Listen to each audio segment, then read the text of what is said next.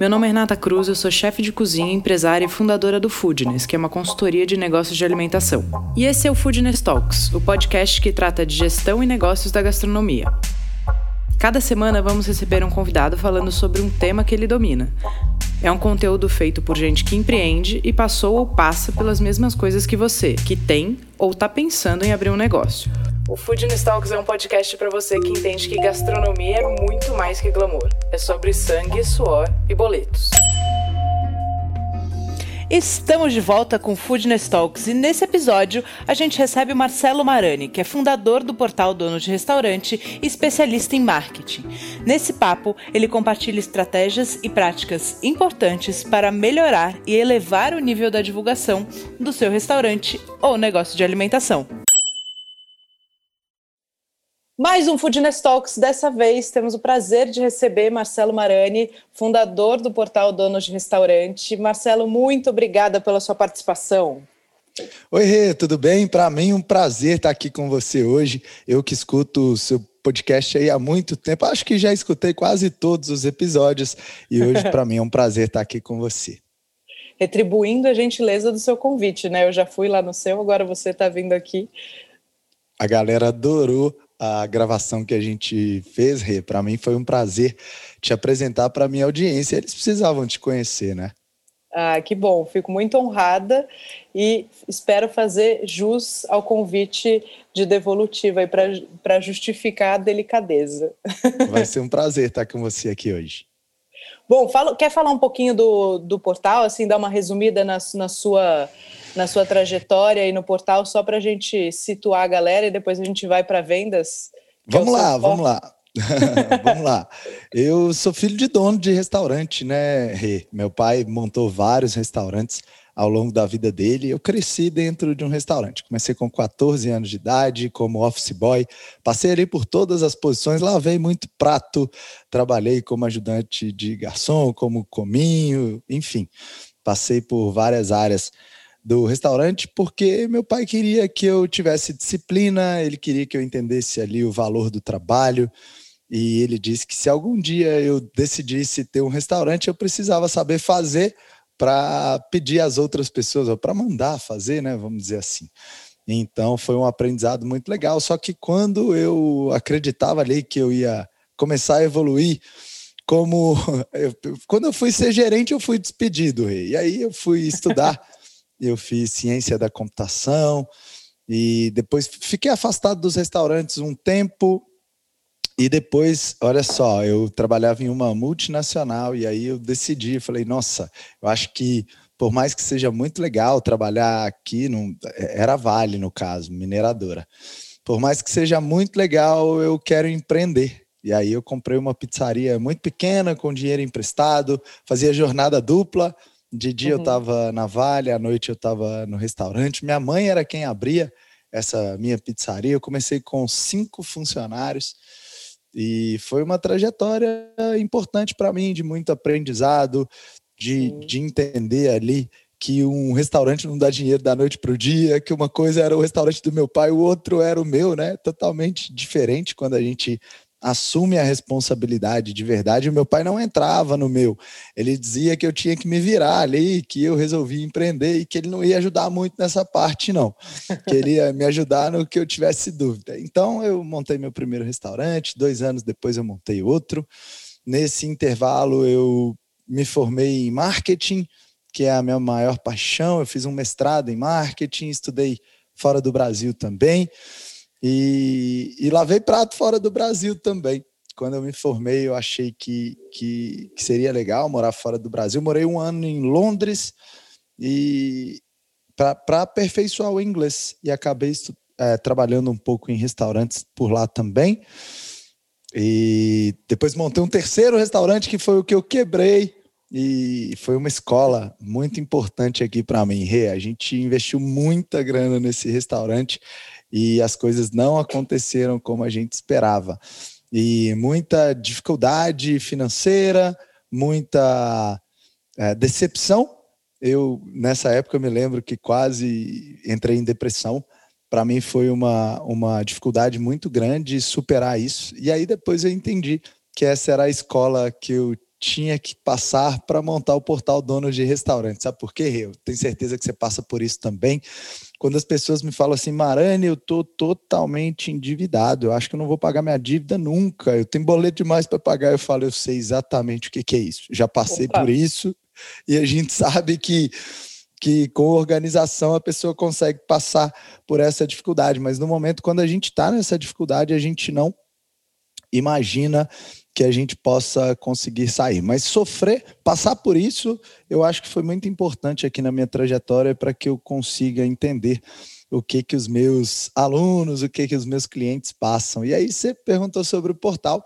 Eu eu fundei o portal Donos de Restaurantes em 2019 com o intuito de fazer com que as pessoas não passassem por tudo que eu passei de dificuldade. Então eu resolvi compartilhar o que eu tinha aprendido nas consultorias que eu fiz, o que eu tinha aprendido nos meus restaurantes, o que eu tinha aprendido ao longo da minha trajetória.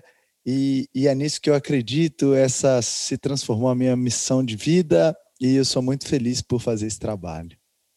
Que maravilha. Eu brinco aqui que o nosso, nosso lema é sangue, suor e boletos, né? Os meus boletos da dívida, eles acabam para lá de 2025. Então, estamos passando juntos. Mas os meus acabaram tem muito pouco tempo também, viu, Rê? Porque era tanta dívida que a gente deixou, a gente conseguiu fechar um acordo com o banco no ano passado, porque tinha uma dívida muito grande com o banco e graças a Deus a gente passou por tudo, tá tudo bem agora. Sim, é, é, é um aprendizado e acho que é importante né, que a gente sinta isso até o final para realmente não repetir. Acho que esse, é o mais importante. Acho que os erros eles aparecem em todo negócio, em toda gestão. E o lance é a gente administrá-los, aprender com eles para a gente não repetir os mesmos. Né? Vamos cometer outros, com certeza, mas se a gente puder evitar os mesmos. claro, errar faz parte do processo de aprendizagem.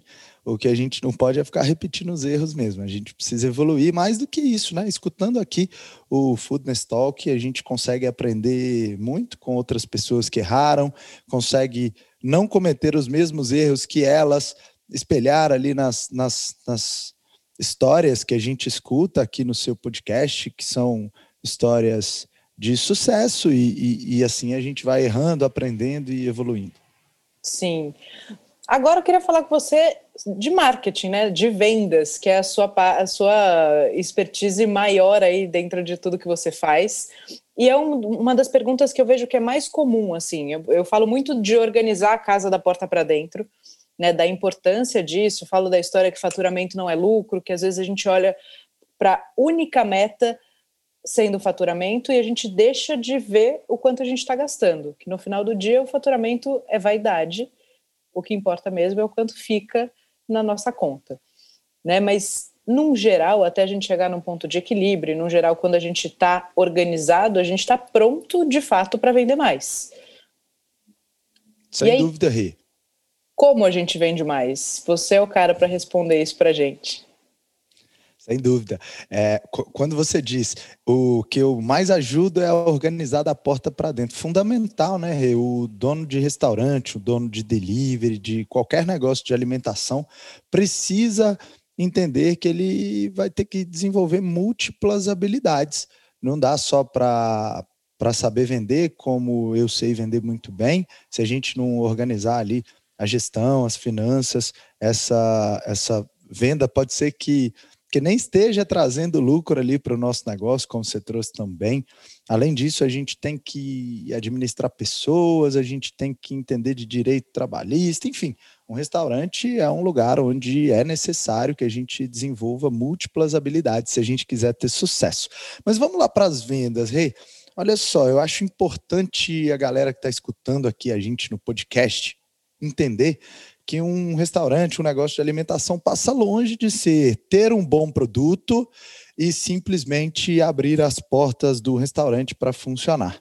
Isso porque o, o, eu costumo dizer isso, né? O, o, empresário, às vezes a pessoa cozinha bem, a pessoa tem um, um super prazer de fazer ali um hambúrguer com os amigos, é, a, a galera gosta de receber em casa e fazer um churrasco, e muita gente entende que isso habilita ela a abrir um restaurante e passa longe disso, né?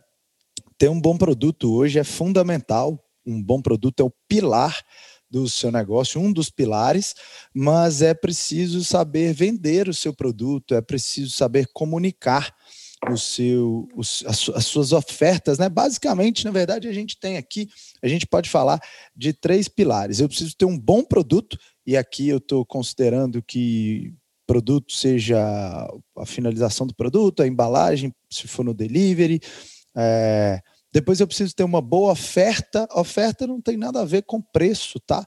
E eu estou querendo ser bastante claro com quem está escutando a gente, porque muitas vezes as pessoas pensam, poxa, mas eu tenho que fazer o meu produto ser mais barato. Não, não. A oferta é, é na essência, o ofertar o produto. Então, como é que você vai colocar ali?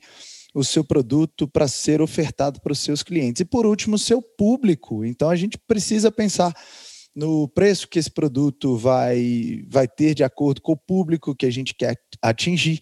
A gente precisa entender que tipo de produto você vai desenvolver para cada público, porque muitas vezes a gente pode ter um produto certo e estar tá oferecendo para o público errado, para o público que não consegue pagar. Para a gente ser bem claro, aqui não adianta nada eu ter a melhor parrila, eu ter o melhor churrasco, eu ter a melhor carne se eu estou atuando em um mercado onde eu tenho a maioria de veganos, por exemplo. O vegano não vai comer churrasco. Então, a gente precisa ajustar as nossas ofertas, a gente precisa entender qual o público que a gente atende se a gente quiser vender mais. A história do público-alvo, né? Quando a gente fala isso para algumas pessoas, mentoria, consultoria, ou até mesmo nas redes sociais, as pessoas assustam, né? Porque, num geral, as pessoas têm a impressão de que elas querem, que elas precisam vender para todo mundo. Quer falar um pouquinho disso? Sim, sim. A diferença entre vender para todo mundo e, e acertar o público que você quer se comunicar. Ô, Rei, eu me lembro bem, eu fazia consultorias antes de, de, de, de, ter o portal, fazia consultoria presencial, e essa era primeira, uma das primeiras coisas que eu perguntava, né? Quem é o seu público, para quem você vende? E uma coisa que a gente escuta demais no restaurante é exatamente isso. Pô, Mara, meu público é todo mundo que vem até o restaurante, meu público é todo mundo que come. E passa longe de ser isso, né? A maioria das pessoas não conhece isso. Vou dar um exemplo aqui nos meus negócios, por exemplo, até hoje o meu pai tem um restaurante e por muito tempo eu fiquei à frente, agora eu acabei me distanciando um pouco. Nesse restaurante, o público, em sua maioria, são famílias com filhos pequenos. Pequenos. Lá tem um playground muito legal, lá tem um super espaço para fazer confraternização, festas e outras coisas mais. E por mais que a gente venda o mesmo produto, né, que é pizza, na minha casa é, na francesinha, a gente tem um público que, que, em sua maioria, são casais jovens. Então, a gente tem o mesmo produto a um quilômetro de distância, os produtos têm mais ou menos os mesmos preços e o público-alvo é muito diferente. E aí a gente tem um, um, ajuste de carta de vinhos que atende esse público de casais jovens, que é, que é muito diferente do, do público-alvo da pizzaria Terraço, que tem, em sua maioria, ali famílias com filhos pequenos, então são necessidades diferentes, né, Rê? Por exemplo, um, um, pai que sai com as crianças, o que ele quer ali é um momento de tranquilidade, de paz. E muitas vezes ele consegue isso em um restaurante que tenha uma, um ambiente propício para isso para as crianças brincarem, para as crianças ficarem mais à vontade. Por exemplo, na francesinha a gente não tem essa facilidade. Então, o pai não vai ficar tranquilo ali porque não tem um, um lugar apropriado para criança. Então, para quem vai abrir um, um restaurante é, mais sofisticado, por exemplo, para um público A ou, ou A e B, por exemplo, ele tem que pensar no ajuste de, de, de, de preços que ele vai cobrar, tem que entender se o bairro que ele está abrindo o restaurante tem, em sua maioria, esse público, se esse público quer ou exige, por exemplo, um estacionamento facilitado, você precisa ter um valet na porta, porque talvez se você for abrir um, um, um restaurante para público C e D, um valet na porta não faça menor, o menor sentido, né? Porque não é o que esse público busca. Então, é, o que a gente precisa entender, precisa fazer um estudo que com certeza absoluta o seu trabalho ajuda muito nesse estudo a entender qual é o público-alvo que a gente quer atender, quais são os problemas desse público, quanto que ele está disposto a pagar pelos nossos produtos, quais são os hábitos desse público. Assim fica muito mais fácil vender. Muito legal. Vamos fazer um passo a passo? Porque você falou coisas muito legais, assim, quando você foi abrir a pizzaria, era também uma pizzaria, mesmo produto que seu pai vendia, como você criou é, as estratégias e como foi pensado para justamente não atrair o mesmo público. Né? Você está falando do mesmo produto com preço muito parecido. Super legal essa pergunta, Rê. Hey, quando a gente foi abrir a, a francesinha, eu fiz algumas reuniões com meu pai para entender se a gente ia abrir uma nova unidade da Terraço ou se a gente ia ter uma proposta diferente. E a gente chegou à conclusão que o melhor seria ter uma proposta diferente. Então, eu comecei a pensar exatamente no público-alvo que a gente tinha no terraço, para a gente não buscar esse público na francesinha.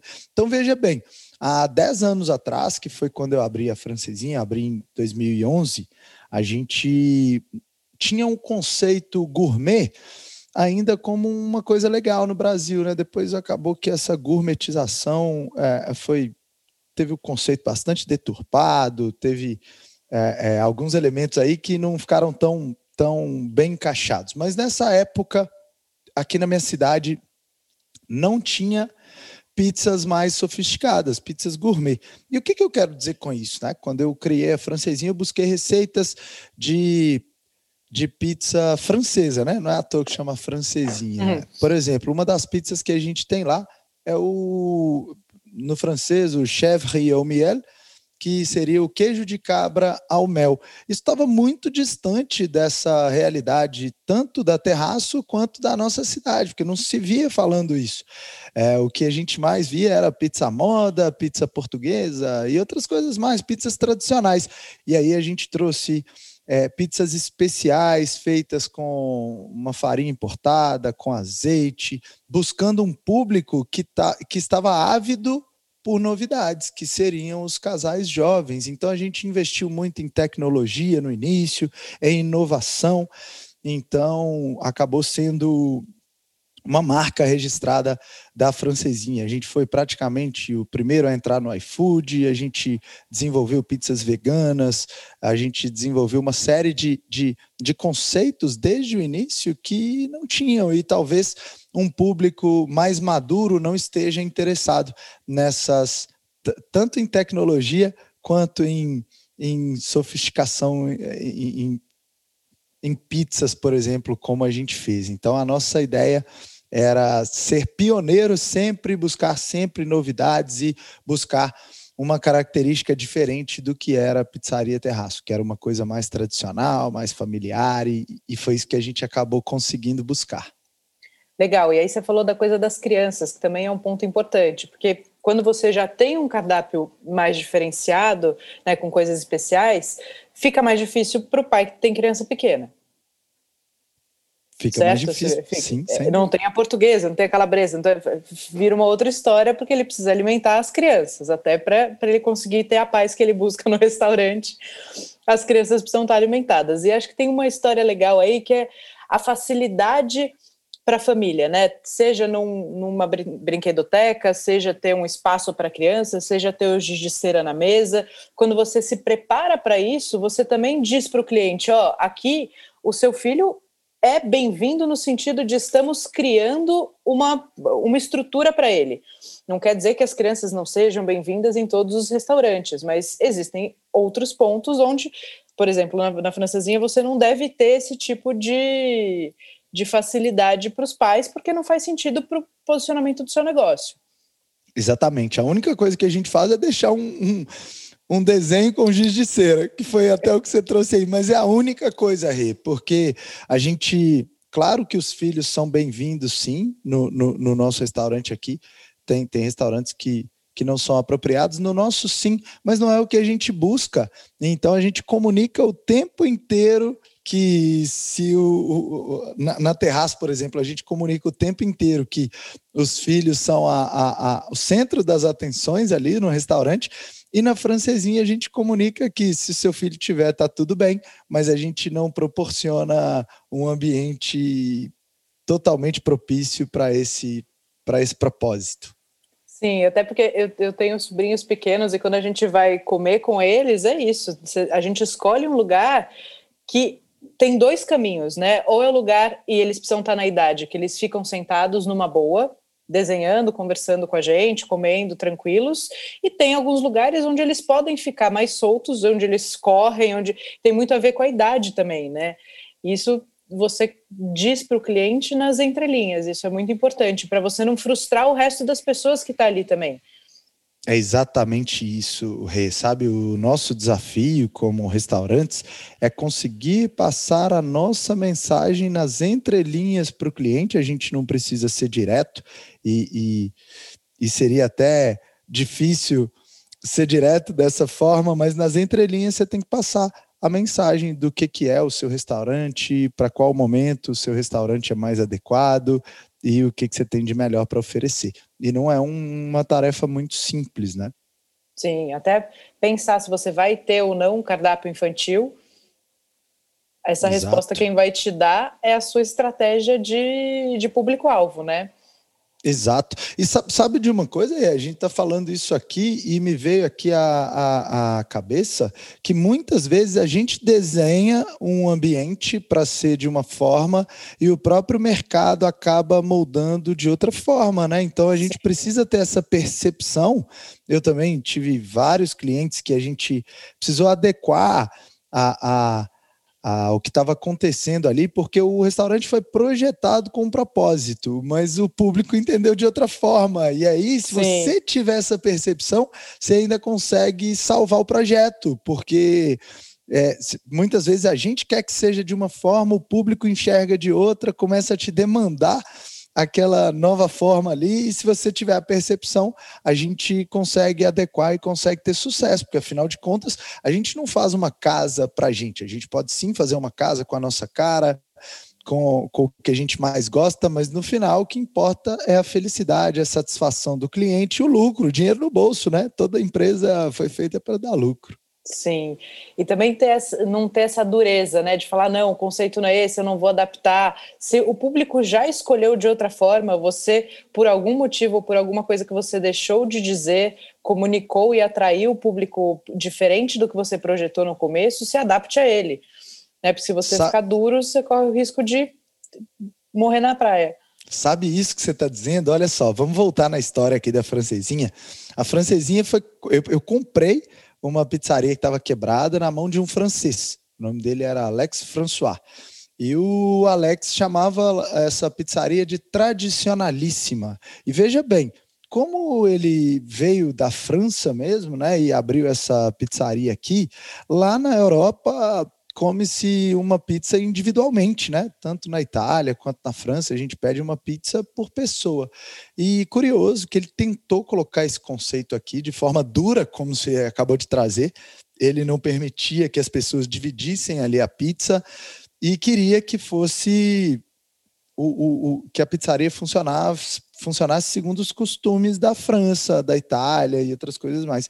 E o que aconteceu foi que não rolou a, a diferença cultural do, do Brasil para o país dele, que é a França, é uma diferença grande nesse aspecto. E ele colocava o nome de alguns algumas pizzas em francês também, como eu trouxe aqui, e as pessoas não adaptaram. Pensa uma coisa, o, o a Rê tá, tá, tá saindo para um encontro amoroso, e aí Chegando lá, o namorado da Rê não sabe falar o, o, o nome daquela pizza. Meu Deus, quanto constrangimento! As pessoas precisam entender que os clientes não estão dispostos a pagar mico nos restaurantes, né? Então a gente tem que facilitar ali para o cliente. Quando a gente tiver estrangeirismo, a gente tem que conseguir fazer com que o cliente não se sinta em momento algum constrangido, a gente tem que facilitar a pedida dele ali, coloca um número para o cara pedir, quero a pizza de número 2, 3, 4, 5, sei lá, mas não deixe o cliente em situação ruim não e não seja duro com o modelo. Você precisa entender, escutar os seus clientes, ter feedback, isso é muito importante para que a gente possa evoluir um negócio de sucesso. Você acha que nesses, nesse caso, por exemplo, tem uma quebra de expectativa? Porque quando o brasileiro vai numa pizzaria, que para a gente é uma tradição muito arraigada, que chama tradicionalíssima, e ele chega lá e não tem nada de tradicional, também tem uma quebra de expectativa, né?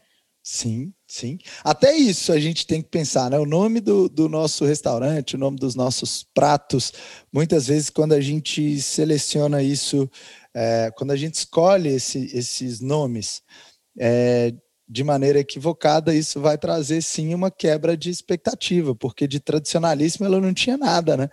Então, as pessoas buscavam ali por um propósito, que é o que a gente está falando aqui o tempo inteiro, e acabavam tendo uma surpresa desagradável. E, e isso quebra assim, a expectativa, quebra o flow e, e faz com que com que seja difícil evoluir um negócio como para ele foi. Eu acho que ele ficou aberto seis meses e não conseguiu mais do que isso.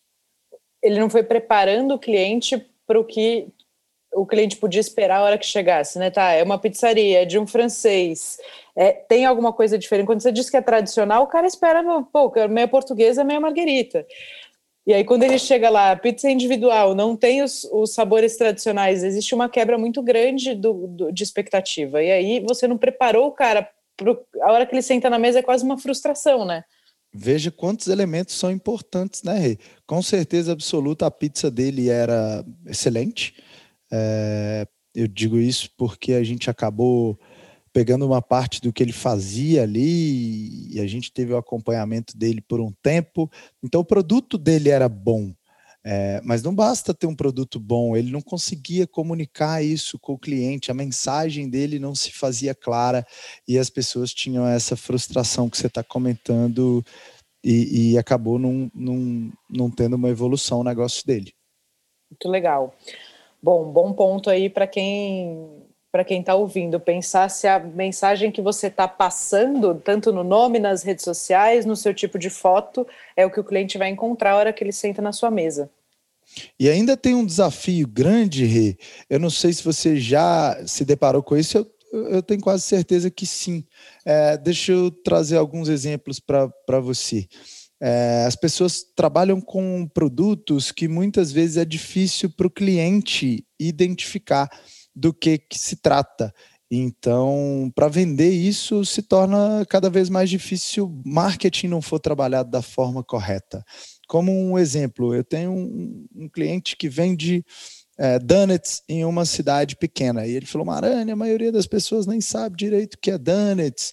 E, e para mim é, é, é, difícil conseguir explicar isso para as pessoas. Então, enfim, vamos pensar quando a gente tem um produto que o, não é popular para os clientes, assim como do, do Alex também não era para as pessoas, né? Por mais que, que a gente esteja falando de pizza, além das pizzas terem um sabor muito diferente, a forma de servir também era diferente. Então, a gente precisa dar uma visibilidade para o cliente, a gente precisa despertar o desejo do cliente consumir aquilo, seja fazendo um vídeo que que mostra o produto ali, que mostra o desejo das outras pessoas, as pessoas consumindo aquele produto, colocando o momento certo de consumir, é de manhã, de tarde, à noite, é depois do café da manhã, é depois do jantar, aquela sobremesa especial, mas enfim, quando eu consumo aquele produto e como é feito aquele produto.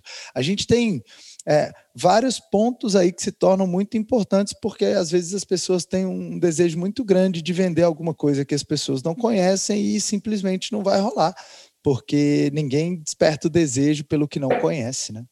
Existe uma fase anterior aí que é educar o público, né? Quando Exato. você quer ter uma coisa inovadora, disruptiva, que às vezes pode ser muito legal, né, eu quero trazer um negócio que não tem ainda aqui na cidade, joia? Então saiba que o seu primeiro desafio vai ser implantar uma cultura, criar um desejo, para que depois as pessoas procurem seu produto. Então o marketing aí pode começar até antes da casa estar tá aberta. Sim, Sim. Na verdade, eu acho que o marketing sempre tem que começar antes da casa estar tá aberta, viu, Rei? Boa. É, eu vejo as pessoas falando assim: Marani, eu vou inaugurar, mas na inauguração eu acho que eu não vou fazer muito, muito, muita propaganda, não, porque eu posso ter uma demanda maior do que o que eu consigo atender. Então eu vou devagarzinho, evoluindo, até a gente estar tá bem posicionado. Aí depois eu começo a fazer o marketing. Muitas vezes não dá tempo, o cara quebra a casa antes disso, Rei.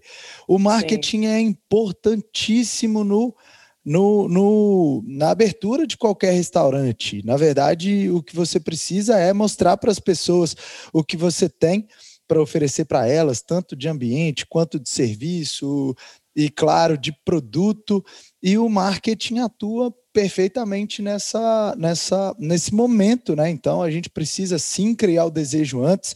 Eu, eu acho que é, é fundamental que esse marketing seja muito bem trabalhado para essa abertura da casa e depois você chama a Rei para te ajudar a, a, a, corrigir as coisas que não estão legais lá dentro. Mas se não você me chama tiver... antes, é tão mais fácil. É mais fácil mesmo. Mas é, o que a gente não pode é, é, achar que, que a gente vai abrir as portas do negócio e que, por ser um negócio novo, talvez disruptivo, como a gente está trazendo aqui, isso vai trazer as pessoas para o nosso negócio, porque não vai. Se a gente não trabalhar esse marketing e o desejo de compra dos clientes, a gente não vai ter sucesso. Sim, abrir um parênteses para isso que você falou aqui, que foge um pouco do nosso, do nosso assunto central, mas é importante, que a consultoria tem dois momentos, né? A gente tem um momento de investimento, que é quando você está abrindo a casa, então a consultoria entra como igual você investir num equipamento, você investe na, na, na consultoria para acelerar a sua curva de aprendizado, né? E errar Sim. menos nesse começo. E ou o segundo caso é quando você chama a consultoria para resolver ou ajustar um processo dentro da operação. E nesse momento, quando a gente entra com a casa já aberta, a gente tem um primeiro passo que se a gente não executa, a gente não consegue resultado, que é entender qual a cultura que se formou ali dentro, para entender o que, que a gente tem que mexer na cultura, e se a gente precisa de fato mexer na cultura, antes de começar a implantar a ferramenta. Se a gente não mexe na, no modo com que as pessoas pensam, a gente muitas vezes não consegue resultado. Então eu falo que a consultoria ela é um investimento alto, porque uma consultoria bem feita leva tempo. A gente precisa entender, eu preciso entender a cabeça das pessoas antes, o que é cultural, o que ficou ali dentro, que vai ser difícil de mexer para começar a mexer do jeito certo. Não adianta eu chegar ali com um monte de ferramenta e falar, e agora vai ser assim, um beijo, tchau, porque não vai funcionar. Verdade. Sim, né? sim, sim. E como você está dizendo que é, poxa, a, a consultoria é como um, um, equipamento. As pessoas, ainda bem que agora elas estão percebendo a importância de uma consultoria, de trazer uma pessoa que tem uma experimentação maior naquele assunto, porque é fundamental, né? Muitas vezes a gente tem uma grande ideia de negócios, mas por alguns gaps ali, por alguns é, por algumas dificuldades, a gente acaba não conseguindo implementar. E trazendo a consultoria fica tudo muito mais fácil, né? Sim, e, a visão de fora, né? A visão que não está viciada, que não tem apego emocional. Eu uso consultoria para minha empresa, que é uma empresa de consultoria, você eu sei que usa também para a sua. Então, Sim. é isso, a gente precisa de uma visão neutra, isso faz muita diferença, né? Sim, sim, total. Vamos falar do passo a passo, então, para entender o público-alvo, para buscar um público-alvo, para você dar umas dicas para quem está ouvindo? Claro, claro, vamos lá. Então, a gente falando sobre público-alvo, você quer descobrir ali. você tem dois caminhos, na verdade, né, Rei? Eu trouxe aqui, por exemplo, o caminho da francesinha, a gente não descobriu qual público-alvo era mais interessante para a gente. A gente projetou uma casa esperando que a gente fosse atingir aquele público-alvo. Então, quando Você a gente mirou quer... nesse público, né? Exato. Quando a gente quer é, mirar em um público, por exemplo, você tem que descobrir ali, por exemplo, o que, que esse público assiste. Eles assistem YouTube, eles assistem televisão, o que, que eles fazem, para que a gente possa começar a fazer um, um ajuste de linguagem. E isso vai dos vídeos que eu vou fazer, é, poxa, eu vou fazer um vídeo tentando atingir aquele público. Ah, o que, que eles assistem? Eles assistem Big Brother, eles assistem é, algum youtuber super legal, porque aí eu começo a ajustar a minha linguagem, eu começo a buscar elementos que aquele público fala, ouve, vê, e aí eu começo a eu começo a fazer parte, é como se eu fosse da tribo deles, né? Hoje a gente tem muito isso em restaurante. A gente parou de definir, ah, o meu público-alvo do restaurante vai ser de 22 a 45 anos, que faz isso, que faz aquilo. Não, a gente pensa mais em tribo, né? A gente pensa mais em, em em quem aquele público, a, a, quem aquele público pertence. E aí a gente começa a entender o que, que eles falam, o que, que eles ouvem, o que, que eles veem, o que, que eles têm o interesse para a gente é, criar produtos e serviços que atendam aquelas expectativas e aqueles interesses. Então, você tem dois passos. Ou você mira um público e começa a entender todos esses elementos que a gente tratou aqui agora e começa a ajustar a sua comunicação, seja o nome dos pratos, a descrição, a forma como você vai oferecer aqueles pratos, seja uma oferta especial durante o, o, o lançamento da série que eles assistem, né? Poxa, vai ter, sei lá, a Games of Thrones vai ter uma nova temporada. Aquilo ali tem que estar tá enraizado dentro do seu negócio, se tiver a ver com o seu público-alvo. E se você quiser descobrir o seu público-alvo, você tem que fazer pesquisa. Pesquisa dentro do seu restaurante, pesquisa dentro do seu delivery, com perguntas, perguntas diretas, é, fazendo. Você pode criar um, um, um, questionário de pesquisa ali. Ó. Hoje a gente tem muitas facilidades, Google Forms e outras coisas mais. Fazer uma pesquisa e premiar as pessoas que responderem aquela pesquisa. E aí você faz uma pesquisa, sei lá, por um mês, dois meses, três meses, escolhe ali ó, o que, que você tem, com certeza você vai ter muita surpresa Talvez a idade desse público não seja a idade que você projeta na sua cabeça, talvez o que é mais importante para eles, você nem saiba disso, nem conheça o que é mais importante, né? Qual prato que você queria ver aqui no nosso restaurante que você ainda não vê? Que tipo de bebida é o tipo de bebida que mais te agrada?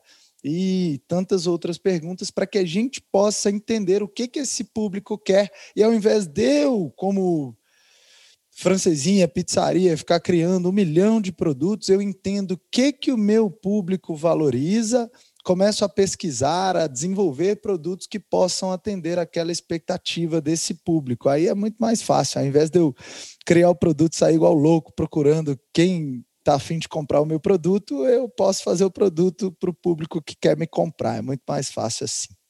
Sim. E a hora que você entende ou que você define Hoje, usar as redes sociais para se relacionar com esse público é mandatório, né? Fundamental. A gente tem hoje é, basicamente Facebook e Instagram. O Facebook, por mais que muita gente acredite que morreu, não morreu. O público mais maduro ainda usa muito o Facebook, a garotada nova está mais no Instagram, no TikTok, mas para restaurantes a gente ainda trabalha de uma forma muito direcionada com essas duas ferramentas, Instagram e Facebook. Claro que a gente tem outros outros caminhos, mas o que funciona melhor hoje, Facebook e Instagram, e é fundamental. Postagem todos os dias, fazer pesquisa com seu público dentro do Instagram. A gente tem uma ferramenta de enquete que é importantíssimo que a gente coloque essa ferramenta para funcionar a nosso favor. Inclusive, a gente pode criar uma série de, de promoções, de ofertas através da enquete, né? Uma, uma enquete simples, batalha dos, dos, dos pratos. E aí você tem dois pratos diferentes. Você coloca ali uma enquete e fala que você vai fazer uma promoção especial naquele dia, de acordo com a votação do seu público. Olha isso, Rê. Olha, olha como a gente está vivendo um momento de muitas oportunidades. Eu sempre falo isso, né? Na época do meu pai, meu pai ganhou muita grana com restaurantes, conseguiu criar os três filhos, a gente teve de tudo, tudo do bom e do melhor. Meu pai nunca foi rico, mas sempre teve uma condição financeira legal. Na época dele, restaurante realmente dava muito dinheiro, mas eu acredito que hoje a possibilidade que a gente tem é muito maior do que era antes. Então a gente tem um, algumas vantagens na época dele, né? A concorrência era muito baixa. Eu lembro dele me contando que quando abriu o primeiro restaurante dele na cidade eram três restaurantes, o dele foi o quarto. Então, pelo amor de Deus, hoje a gente tem quatro por esquina, né? E só que a gente hoje tem uma oportunidade que não existia nessa época. A digitalização foi uma coisa incrível. O delivery hoje é uma coisa que que tem uma escala gigantesca, depende do apetite aí do dono de restaurante, né? O que, que você vai fazer de tráfego pago? O tráfego pago é aquele aquela, aquele tipo de propaganda que você paga para o Facebook, para o Instagram veicularem para que mais pessoas Sim. possam ver o seu, a sua propaganda, né, o seu anúncio, vamos dizer assim. E é maravilhoso então, é... direcionar, né? E como, é, como é importante você conhecer seu público. Porque no tráfego pago, quando você conhece seu público, você fala para o Facebook: olha, eu quero pessoas de tal a tal idade que se relacionam com essas outras coisas, que têm esse perfil de consumo. Quando você não sabe para quem você está ofertando, você vai acabar gastando muito mais, né? É aquele famoso tiro de canhão para acertar passarinho. Não pode Oi, falar Tem uma aqui. frase lá que é emblemática no dono de restaurante que eu sempre falo, que é queime os seus panfletos. Pelo amor de Deus, na época que a gente está vivendo, na era que a gente está vivendo, não existe mais panfleto. E às vezes a gente toma lá é, muita pedrada da galera. Pô, Marane, mas na minha cidade ainda funciona o panfleto. E aí eu digo, porque você não conhece o tráfego pago. O dia que você conhecer o tráfego pago, você vai ver que o panfleto, por mais que funcione, é, uma, é, um, é, um, é um canhão, você está tirando para tudo quanto é lado, você está entregando uma informação ali para um público que você não tem a mínima ideia se compra de você, se consome de você. Isso para não falar quando a, os distribuidores de panfletos jogam aquilo tudo ali no lote, em outros lugares. Mas voltando ao que a gente estava falando, a gente tem a oportunidade hoje de entregar Pensa um restaurante que seja delivery, ele tem um raio de entrega de 7 quilômetros, por exemplo. Pronto, eu vou fazer uma, uma publicidade no Facebook e no Instagram com um raio de 7 quilômetros, que são as pessoas que eu posso entregar para essas pessoas, e aí eu posso definir se é homem, se é mulher, qual a idade, de qual programa eles gostam de TV, por exemplo, que são algumas opções que a gente tem. E mais do que isso, eu posso pegar o meu cadastro de clientes lá do, do meu restaurante, por exemplo, eu posso subir esse arquivo com, com como um público personalizado e posso fazer algumas propagandas, alguns anúncios para aquele público que já comprou pelo menos uma vez de mim. Então eu posso comunicar, eu posso conversar com esse público dizendo: "Oi, eu sei que você é cliente da pizzaria francesinha e para você que é cliente eu tenho uma mensagem muito especial". E aí imagina a reação desse público, né? Olha quando a gente consegue é, trabalhar em alto nível no que diz respeito à tecnologia, no que diz respeito a, a, a, ao, ao, próprio marketing, você conversa com a pessoa com uma, com uma conexão muito grande, né? A pessoa, poxa, mas como é que ele sabe que eu sou cliente da, da, do restaurante dele? Porque eu subi um público personalizado. Então, hoje a gente tem uma oportunidade gigante. Talvez as pessoas não estejam enxergando isso, mas eu realmente vejo que a gente está vivendo uma, uma era de muitas oportunidades de ter negócios prósperos, lucrativos e que possam ser escalados cada vez mais. E dentro das redes sociais também, hoje o Instagram funciona como um saque, por exemplo. Né? E se você tem um delivery que funciona até meia-noite, é importante você ter alguém olhando as, as mensagens no Instagram até pelo menos a meia-noite. Né? Porque por ali provavelmente que seu cliente vai é, posicionar ou te avisar de qualquer problema ou qualquer necessidade que ele tenha. Especialmente se você tem, não tem uma facilidade ali na sua comunicação de embalagem, com o telefone, etc. Precisa ficar muito atento a isso. Você concorda? Os grandes restaurantes e, a, e, as grandes marcas, Rei, já perceberam isso. E claro, eles têm ali uma, uma disposição financeira maior para colocar um funcionário para isso. Mas quando os pequenos restaurantes perceberem, e eu falo muito isso, né? Quem fica muito na operação ali não tem tempo para ganhar dinheiro. Porque olha só o que você está trazendo, olha a importância disso. Você tem um serviço ali é, ao, ao seu consumidor, o cara vai te mandar um direct, vai te perguntar é, uma série de coisas ali no Instagram e muitas vezes tem dono de restaurante que vai ver depois de dois dias tem muita gente que vai ver no outro dia. No outro dia não importa, o cara estava te perguntando se, se ele ainda pode pedir com você, ou te contou de um problema ali, ó, disse que a embalagem vazou e estava te dando a oportunidade de trocar aquele, aquele prato para que ele possa para que possa atender a, a, expectativa dele. Só que muita gente não faz isso hoje. Olha que coisa incrível que você trouxe.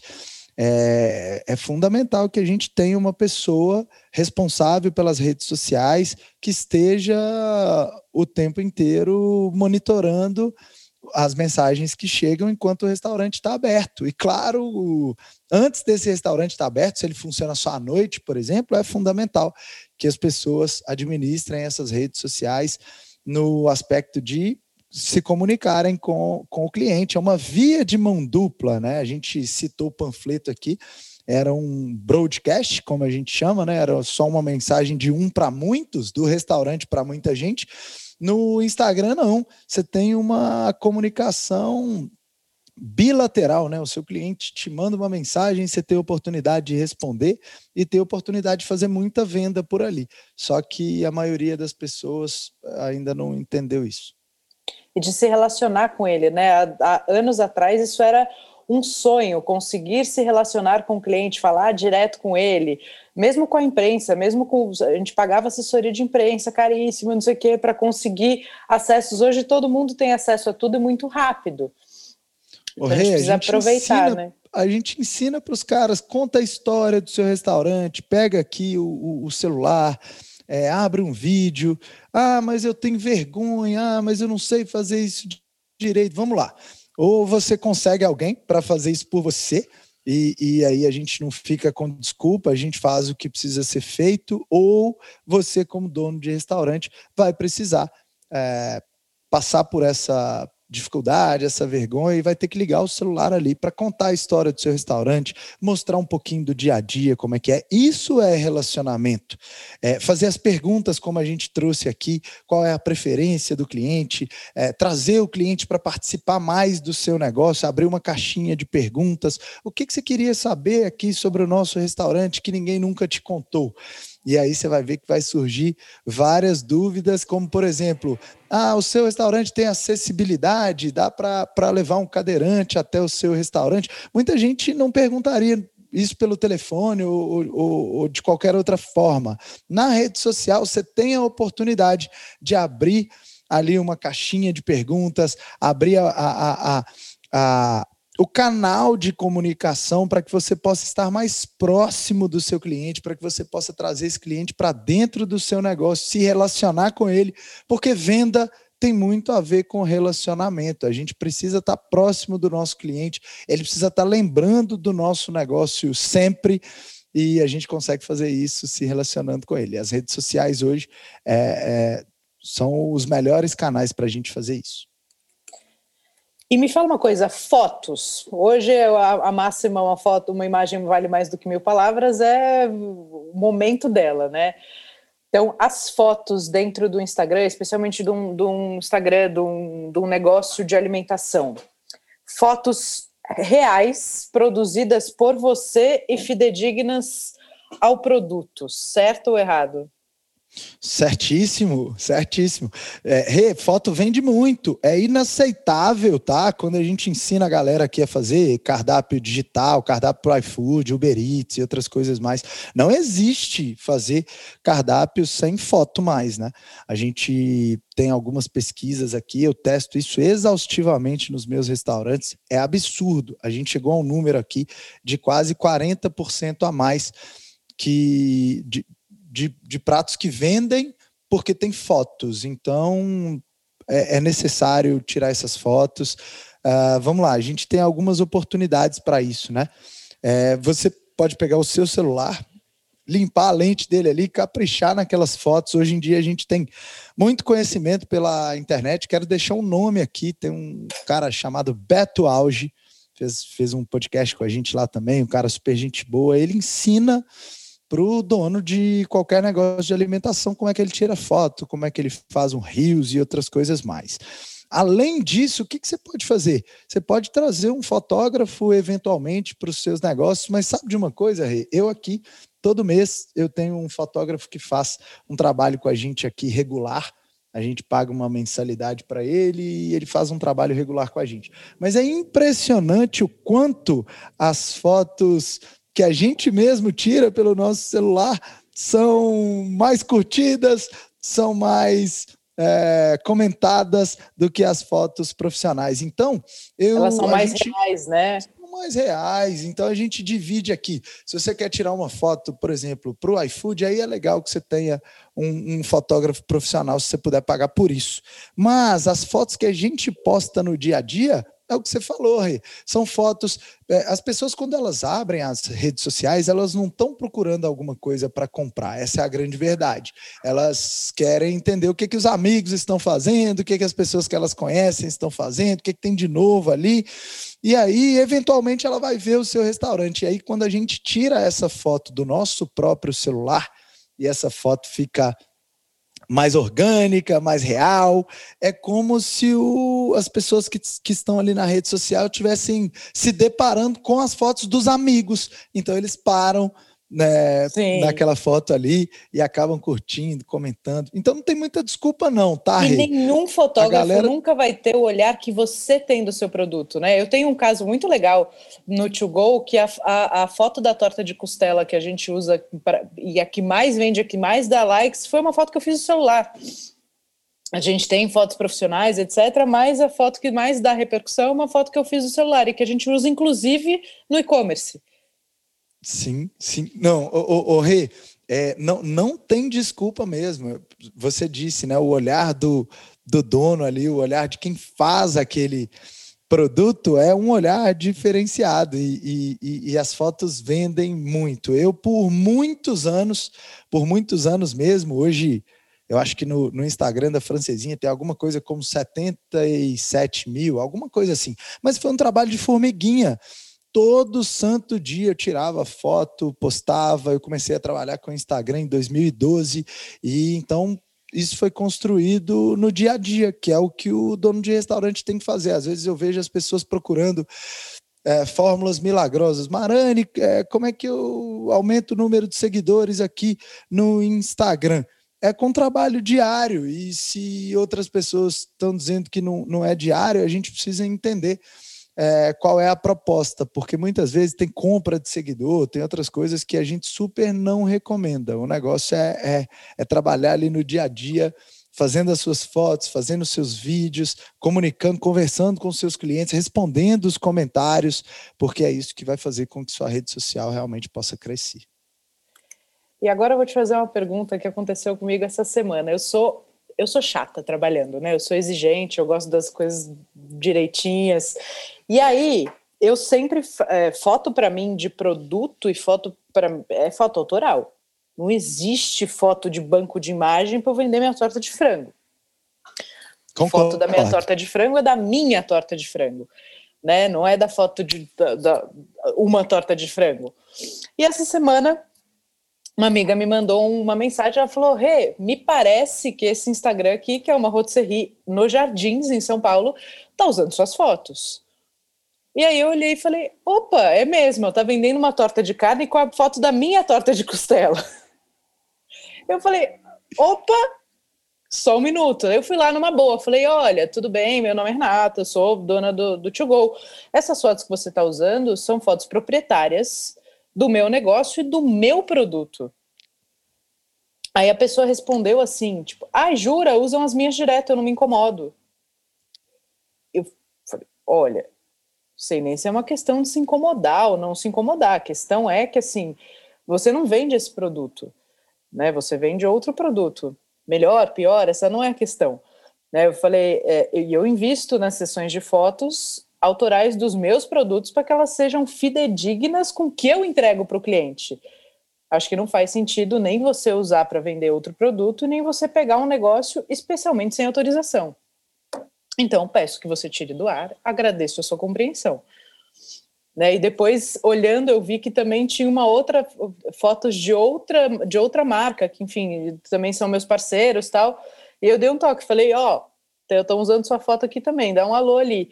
Mas não façam isso, simplesmente, apenas não, né? Porque de, de alguma forma está enganando o seu cliente. Sim, sim. Hey, isso, isso passa, inclusive, você estava contando aí, né?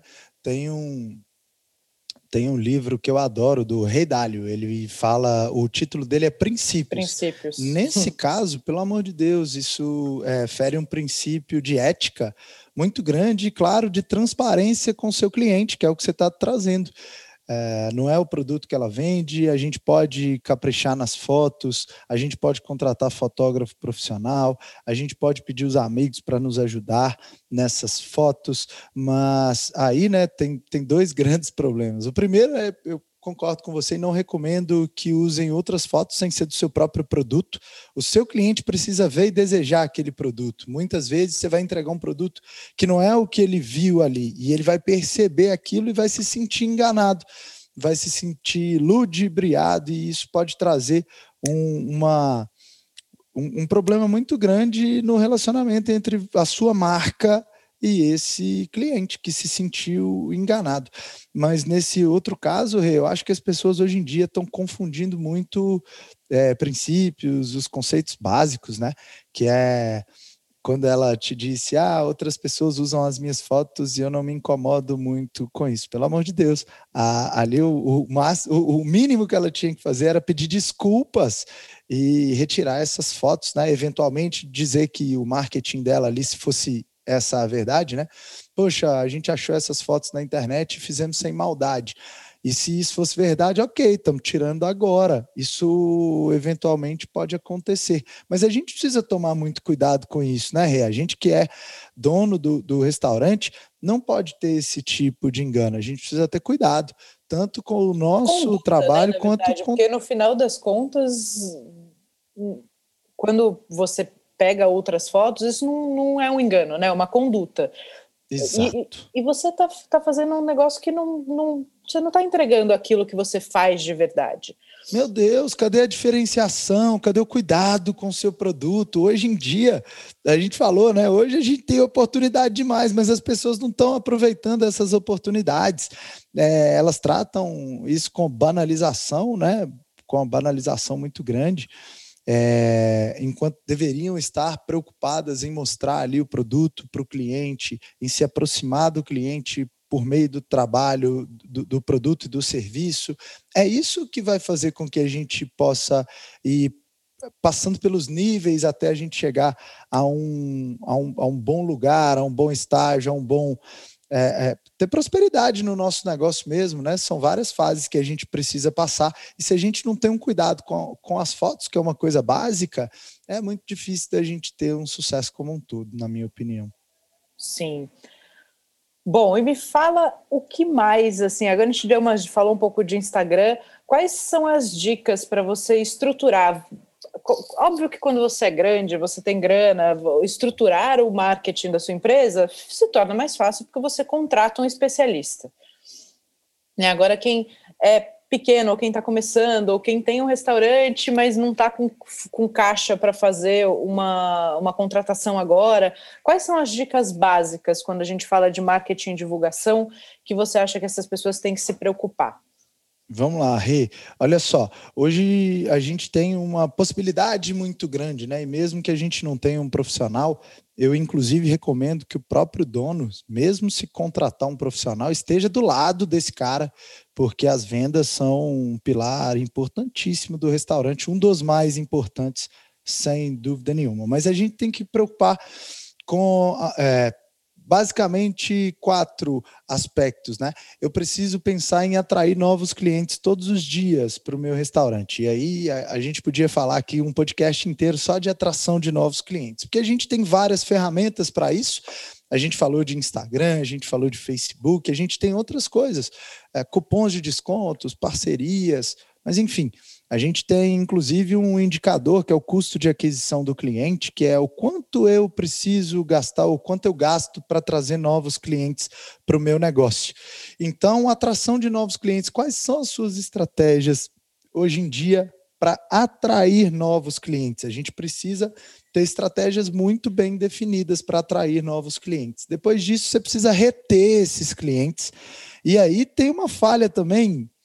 É, uma falha grotesca dos donos de restaurantes, que é a maioria dos donos de restaurantes não tem um programa de fidelização, não tem um, uma ferramenta para retenção dos clientes. Aí a gente fica trazendo novos clientes todos os dias, mas não consegue reter esses clientes. Então, a gente precisa fazer com que um cliente compre uma, duas, três, quatro, cinco vezes por mês no seu restaurante. Talvez, se você for um restaurante self-service, você possa conseguir até que o cliente compre mais vezes de você. Mas, em média, se a gente estiver falando aí é, de, um, de um restaurante, de uma pizzaria, de uma hamburgueria, a gente pensa em pelo menos uma ou duas vezes por mês para ter esse cliente. E aí, como eu disse, a gente tem várias ferramentas para fidelizar esse cara.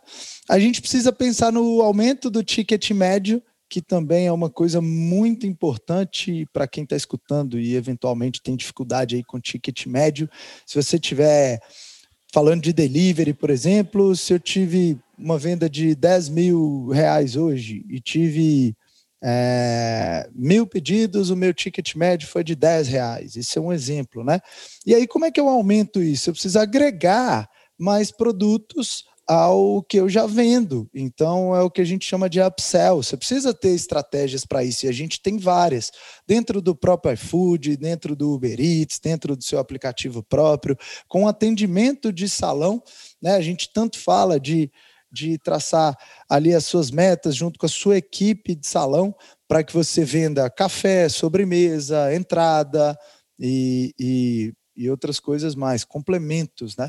E se você não tiver uma equipe bem treinada, se você não tiver muito bem direcionado para isso, acaba passando batido. Só que faz toda a diferença, né, Rê? Vamos pensar em, em mesa, por exemplo. Se você tem um ticket médio de 200 reais por mesa, e aí você trabalhou um, um, uma estratégia para o aumento do ticket médio e passa a ter 250 reais de ticket médio, a gente então tem um faturamento maior, uma lucratividade maior com o mesmo número de clientes. Então você só conseguiu ali, é, você só fez uma estratégia para que você tivesse uma venda de mais produtos para as mesmas pessoas. Então, esse é o terceiro grande pilar.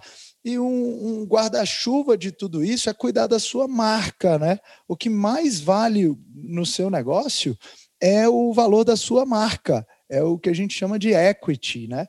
O, quando a gente fala aí de, de marcas como grandes restaurantes aí no, no, no, no, Brasil, o, que, que, o que, que realmente vale? É o produto, o serviço ou o nome daquele restaurante? A gente vê que muitas vezes só pelo nome daquele restaurante ele consegue cobrar muito mais caro do que um outro restaurante pela marca que ele tem. Então, a gente precisa cuidar muito dessa marca em todos os elementos, né? Desde o seu ambiente, sonorização, atendimento, uniforme dos seus colaboradores. Se a gente estiver falando em delivery, uma das coisas mais importantes é a embalagem. Então, esses pilares para venda são fundamentais que a gente esteja monitorando isso o tempo inteiro, para que a gente possa ter um volume maior de vendas, uma qualidade maior nas vendas. E quando eu digo qualidade, é vender com lucro. Muita gente é, vende um volume muito bom. Me lembro que eu peguei um, um cliente de consultoria uma vez, ele tinha um faturamento de 300 mil reais em uma cidade do interior que é um faturamento bem legal, inclusive. Só que ele tinha um prejuízo gigante, né? Na ordem de quase um milhão de reais de prejuízo. E quando a gente foi ver, a precificação estava totalmente errada, o custo de ocupação que ele pagava, né? O aluguel, um custo de ocupação muito grande. Então, como a gente falou no início desse podcast, faturamento é sim um indicador muito importante, mas muitas vezes vai ser um indicador de vaidade falar que a gente vende 300, 400, 500 mil, um milhão por mês é muito legal, mas o que realmente importa para o equity da sua empresa é o quanto você lucra, o quanto a sua marca cresce, né? Perfeito. Bom, ótimas dicas, bastante trabalho para quem ouviu esse papo aí, certo? E para te encontrar e continuar vendo mais do, da sua atuação aí, da, tanto em marketing como nas outras frentes, fala suas redes pra gente. Feliz demais então, viu, Rede? Tá aqui, o, a galera me encontra lá no arroba donos de restaurantes e, e por lá a gente vai bater um papo, a gente vai continuar e vai ser um prazer falar com todo mundo que participou aqui desse episódio. Prazer todo meu, muito obrigada por, por, aceitar o convite, por disponibilizar a sua agenda, seu tempo para bater esse papo aqui com a gente. E a gente se vê em breve, né? Para mim foi um prazer muito grande. Obrigado pelo convite e parabéns pelo, por esse podcast incrível, pelo trabalho que você tem feito aí no Brasil e o quanto você tem contribuído com o mercado de gastronomia. Tá? Eu sou fã do seu trabalho. A recíproca é absolutamente verdadeira. Muito obrigada.